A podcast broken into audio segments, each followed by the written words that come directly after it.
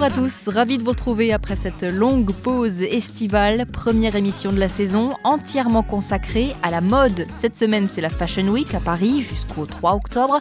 L'occasion de se pencher sur la mode en Iran. Dans quelques instants, vous entendrez des stylistes d'origine iranienne. En Iran, quand on parle de vêtements, on pense tout de suite au foulard, un accessoire au centre de la photo de la semaine, la une du hors-série du Monde, publié en juillet.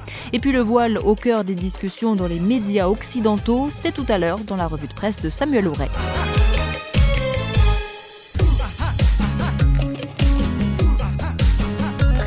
Mille et une voix de l'Iran. Une émission de Lettres persanes avec Suzanne Shojaï.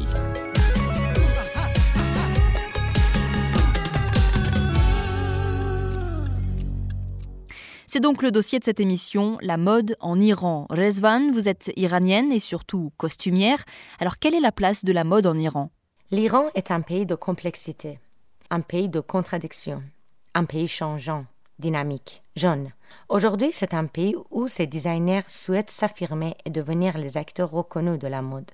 Mais de quelle manière l'Iran, avec une expérience pauvre en design de mode, peut-il attirer l'attention du monde? Existe-t-il un avenir en Iran pour l'industrie de la mode?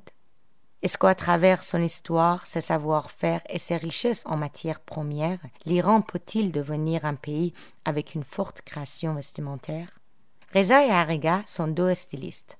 Reza est d'origine iranienne et Ariga irano-arménienne. Après ses études en stylisme, Reza décide de retourner en Iran où il trouve sa source d'inspiration pour créer sa propre marque de vêtements. À l'occasion de la Fashion Week à Paris, Reza Ariga, ils ont présenté leur collection. Je les ai interviewés sur leur démarche à la fois artistique et commerciale. Durant ce moment passé ensemble, ils nous ont parlé les enjeux culturels et politiques de l'Iran d'aujourd'hui à travers leur métier, qui est un phénomène récent. J'ai fini mes études, je suis rentré euh, chez moi pour euh, créer mon propre ligne là-bas parce que c'était plus facile. Euh, et j'avais beaucoup de choses, en fait, des documents, des choses en fait, là-bas qui étaient, qui, personne n'a pas travaillé sur eux. Donc, mm. c'était plus facile. Donc, je suis rentré ici maintenant pour présenter mon collection et pour mon point de vue ici à Paris pendant le Fashion. Et tu penses que tu, veux dire qu'en fait l'Iran t'inspire plus qu'ici? Euh, Oui, bien sûr. Pourquoi tu travailles plus En fait, c'est la culture de l'Est qui, m'inspire. Parce que euh, quand en, Iran, à l'époque de, la révolution, il y a, nous n'avons pas de, films ou de séries télévisées de, films ou de séries télévisées européens ou américains. Donc il y a eu juste les séries japonaises, les séries Moyen-Orient, des choses comme ça. Donc euh, je peux dire, euh, la culture du Moyen-Orient, la culture du Japon ou de l'Est, c'est entre nous en fait. J'ai vu la nécessité de, de, ça en Iran parce que, nous, comme, comme tu as dit, nous n'avons pas les choses nouvelles avant-garde maintenant à Téhéran. Euh, mais euh, au niveau de l'art, l'Iran, c'est un pays qui est très, très supérieur en fait maintenant dans le monde mais il y a aux personnes qui travaillent sur les vêtements qui est, euh, par rapport de l'art. Je crois que c'est intéressant pour les gens, c'est que parce que euh, quand ils pensent à l'Iran, ils pensent les choses ethniques, les choses à la main, mais quand ils voient les gens maintenant à l'Iran, ils font des choses un peu avant-garde, des choses nouveaux. Donc c'est intéressant pour les acheteurs, pour le euh, monde de mode ici. En Iran, pour correspondre au code vestimentaire du pays, il y a différentes façons de réaliser une collection contemporaine. Il existe le style ethnique ou ceux qui sont construits indépendamment de l'ethnicité. En Europe, nous connaissons surtout le premier style. Les vêtements made in Iran peuvent être loin de l'ethnicité. La majorité d'entre eux ont une qualité supérieure et le marché propose des tissus iraniens et d'autres pays avec un prix intéressant. Et Ariga préfèrent d'acheter leurs tissus en Iran. Les matériels sont plus accessibles pour, pour tout, le monde, euh, tout le monde là-bas parce qu'il y a, il y, a des, il y a des tissus qui viennent de l'Inde, de Turquie ou même les, tissus qui ont fabriqué en Iran parce que nous avons beaucoup de... D'avant, nous avons eu beaucoup plus maintenant, mais il y a beaucoup de tissus qui, qui, ont fabriqué en Iran, comme les, les soies ou les volures ou les, les cotons, les choses comme ça.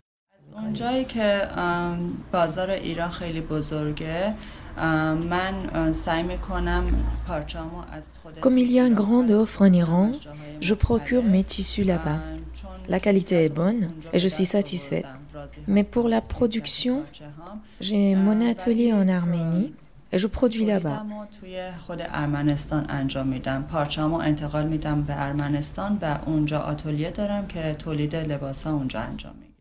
Le marché de la mode reste fermé vers l'extérieur. En revanche, les importations sont simplifiées pour les produits européens. La création vestimentaire est réservée surtout aux femmes qui ont besoin à la fois de vêtements extérieurs et intérieurs. C'est donc un grand marché pour les habits qui sont compatibles aux codes vestimentaires du pays. Les clientèles d'Oreza et Arga sont assez ciblées à l'intérieur du pays. Il s'agit des Iraniens qui porter légèrement moins ethniques, voire pas du tout. À l'extérieur, le marché est très ouvert par les clients non français. Il existe peu de clients français. Les Européens aiment les vêtements ethniques et sont surpris de voir des collections plus personnelles et contemporaines.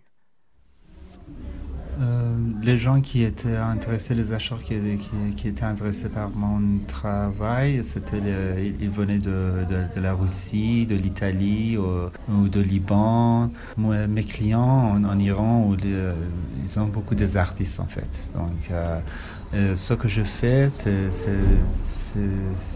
pour les artistes, les, les gens qui, qui admirent, c'est correct, qui admirent ou admirent de l'art. Par exemple, l'autre fois, j'avais des, des, clients qui étaient des, des architectes, euh, des choses comme ça. الان میتونم بگم بازار اصلیم توی ایران نیست من الان بازار دارم هم توی آمریکا هم توی خود ارمنستان و هم Je peux dire que mon marché principal n'est pas en Iran. J'ai ma clientèle aux États-Unis, en Arménie et même en Iran. Chaque collection a un concept, mais je travaille avec mes propres standards et ma manière de penser. J'aime qu'en voyant mon travail, on voit ma personne. Ce n'est pas séparé de moi. Je ne vais pas vers le concept, je ramène le concept vers moi-même. Mon principal n'est pas qu'Iran. J'essaye de penser d'une manière plus globale. Je crée pour un marché mondial et pas seulement pour l'Iran.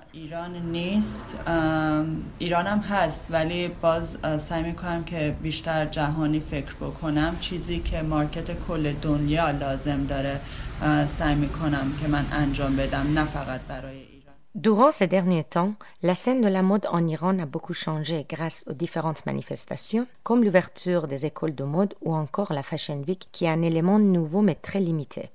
Ce n'est pas complètement accepté de la part du gouvernement iranien qu'une Fashion Week en Iran réunisse à son rythme les designers du pays. Malgré cela, Reza présente et expose sa collection durant ces journées.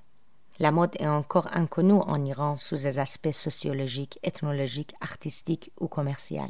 Les designers et artistes iraniens font connaître leur créativité à travers d'autres domaines artistiques tels que le cinéma, qui est évidemment bien reconnu à l'extérieur du pays.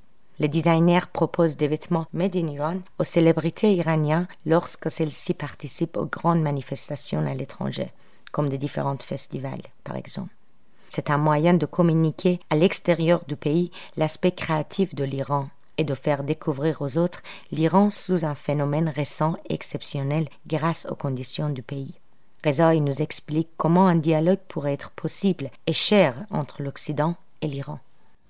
Euh, je crois que c'est une belle collaboration entre le cinéma et la mode en fait, euh, parce que quand il y a beaucoup de films qui maintenant qui présentent dans les festivals comme Dequin ou Berlin ou maintenant Oscar, euh, tandis qu'ils sont en train de montrer l'art de cinéma de l'Iran là-bas, c'est bien qu'ils montrent les, autres arts qui, qui, ont, par exemple, le vêtement qui, qui sont fabriqués en Iran.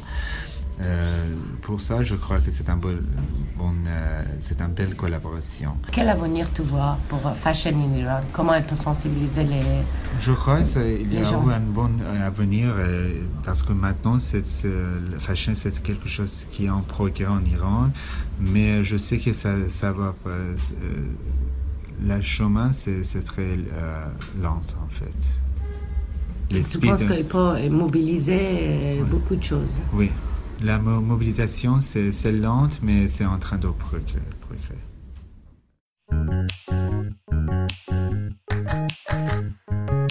Mille et une voix de l'Iran avec Suzanne Shojoy.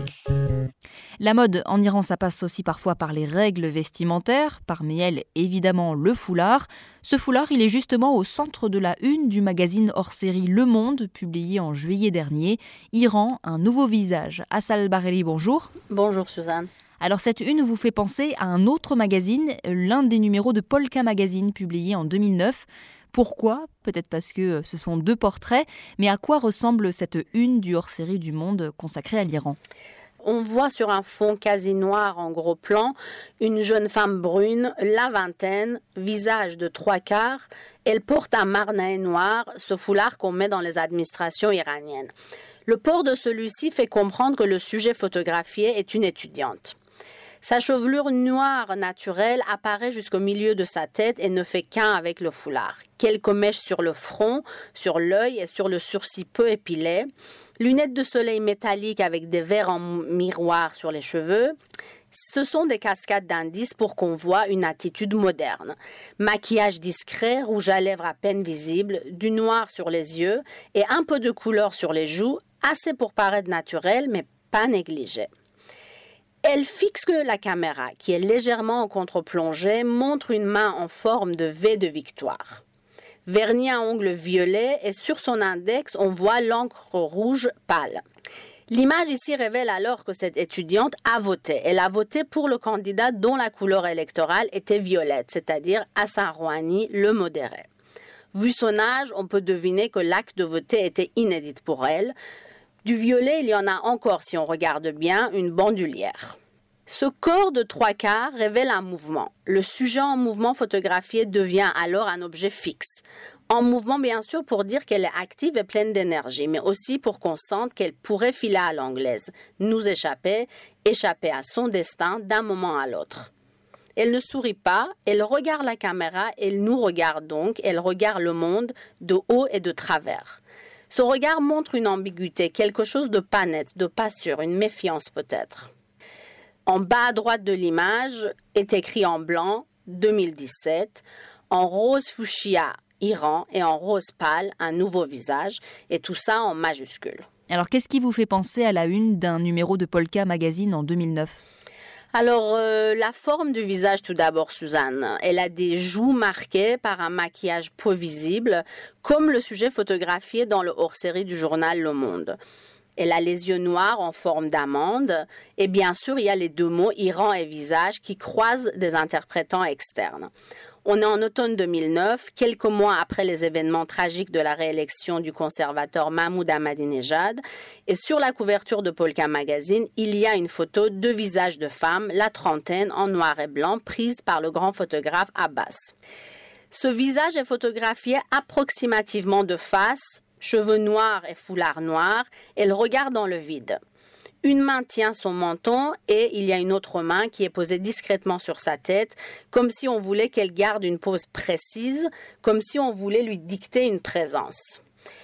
Alors bon, la couleur blanche dans les deux titres pourrait être le signifiant de la paix, d'un cessez-le-feu. Le vert sur la couverture de Polka était et toujours la couleur du candidat réformateur Moussavi et celle du mouvement de contestation nommé le mouvement vert. Aujourd'hui, huit ans plus tard, en 2017, cette couleur verte laisse sa place à celle du rose bonbon. Guerli, mignon, douce et insouciante, en contradiction avec ce noir omniprésent de l'image. Une rose qui n'est pas violette, bien sûr, mais peut nous y faire penser. Et il y a un sens commun à ces deux unes? Alors, de 2009 à 2017, trois élections plus tard, élections contestées ou approuvées, l'image de la jeune femme iranienne brune sur un fond noir rappelle d'abord une société peu accueillante pour les femmes, mais en même temps fait un clin d'œil aux objets de luxe souvent posés sur des fonds noirs dans les publicités. Avec une chevelure apparente à travers le foulard, les yeux en amont de noircis avec des traits de maquillage rappelant ainsi ce regard oriental, maquillée discrètement et élégamment, elle est l'image de celle qui va filer en douce si on ne la tient pas en place, si on ne la fixe pas par un clic de caméra. Ce visage-là, cette femme-là, est devenu le leitmotiv du scénario d'une modernité iranienne ou d'une iranité moderne. Celle-ci est devenue une tendance, celle qu'on peut appeler vulgairement la mode. Loin de l'image de la femme en tchador noir ou celle excessivement maquillée et retouchée par la chirurgie esthétique, la marque de cette modernité à l'iranienne est bel et bien déposée dans les médias occidentaux. Et si vous êtes curieux, vous pouvez retrouver ces unes de magazines sur leslettrespersanes.fr.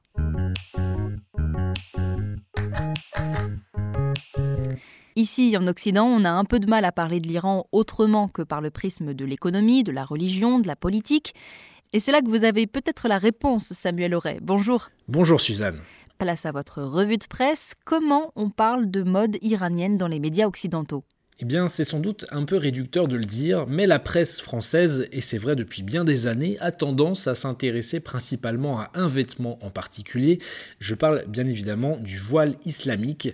On se souvient de plusieurs épisodes en lien avec le voile qui avait secoué la toile l'an passé, quand par exemple ces hommes avaient décidé de se couvrir la tête par solidarité avec leur compagne, ou plus récemment l'histoire de cette joueuse d'échecs iranienne bannie de l'équipe nationale pour avoir joué dévoilé, sans oublier la fameuse affaire des mannequins mal voilés. Alors aujourd'hui, certains médias se penchent sur un phénomène nouveau, les mercredis blancs. Le Huffington Post, par exemple, explique pourquoi les Iraniennes ont une très bonne raison de porter un voile blanc tous les mercredis. Il s'agit là de protester contre le port du voile obligatoire, écrit le Pure Player, et c'est sans se faire arrêter par la police des mœurs.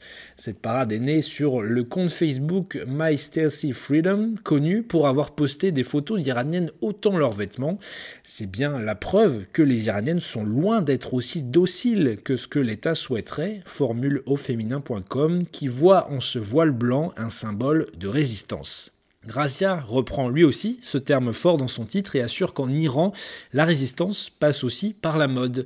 Le magazine féminin s'est glissé dans la valise de Yasmina, une Iranienne qui baigne dans le milieu, pour se rendre sur place à Téhéran à la découverte de cette mode made Iran. Direction le pays des mollahs, des foulards et des tchadors, de feu le programme nucléaire, des amis des Russes et du régime syrien, un repoussoir absolu pour une partie du monde occidental, dépeint Gracia, un brin provocateur, mais au fil des rencontres évoquées dans le papier, les journalistes décrivent une mode iranienne pleine de contradictions. Elle y est créative, bien plus sophistiquée qu'on ne pourrait l'imaginer, spectaculaire, exigeante, mais elle est aussi cachée, achetée sous le manteau comme un produit de contrebande.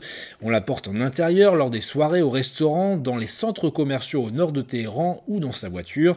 Bref, en Iran, pour vivre bien habillé, vivons cachés, ou bien à l'étranger, comme Yasmina, qui, même si elle est admirative de ces bougeuses de lignes iraniennes, préfère rester à Paris.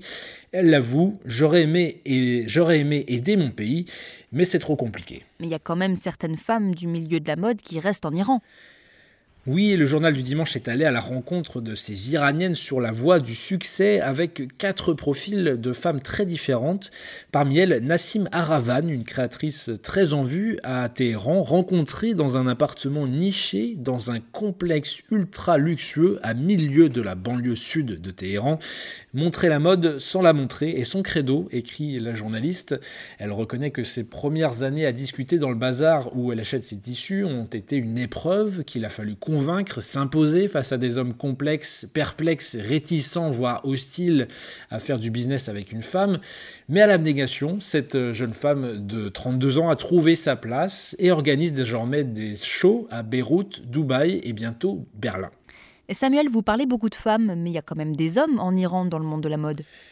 Pour cela, il fallait lire M, le magazine du Monde, qui se demandait il y a quelques semaines si les jeunes miliciens iraniens faisaient leur révolution.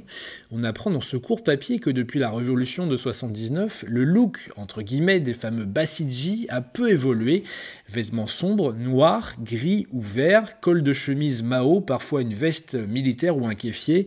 Mais cela, comme leur musique, est en train de changer. Exemple avec le pull de laine rose croisé de losanges blancs de Forteza, cité dans l'article, ou bien les chemises et polos noirs relativement près du corps des jeunes hommes qui animaient la campagne en faveur du candidat Ebrahim Raisi lors de la dernière présidentielle. Le monde y voilà une tentative des conservateurs de renouveler leur image. Et pour retrouver votre revue de presse en texte et en images, rendez-vous sur notre site internet leslettrespersanes.fr. Merci de nous avoir suivis, c'est la fin de cette émission. On va écouter tout de suite un chant traditionnel interprété par un groupe de jeunes Iraniens inconnus mais qui est devenu culte. Ce chant, on l'entend beaucoup en cette période, puisqu'en Iran, on célèbre le massacre d'Hossein, le troisième imam des chiites. Mais avant de nous quitter, juste un mot en persan. Bien sûr, ça parle de vêtements, c'est une expression. Man doto pirohan bishtarasto pare kardam. Autrement dit, j'ai usé deux chemises de plus que toi. En français, on dirait plutôt j'ai plus d'expérience que toi. À très bientôt pour la prochaine émission. Roda Hafez. گشته به جای گشته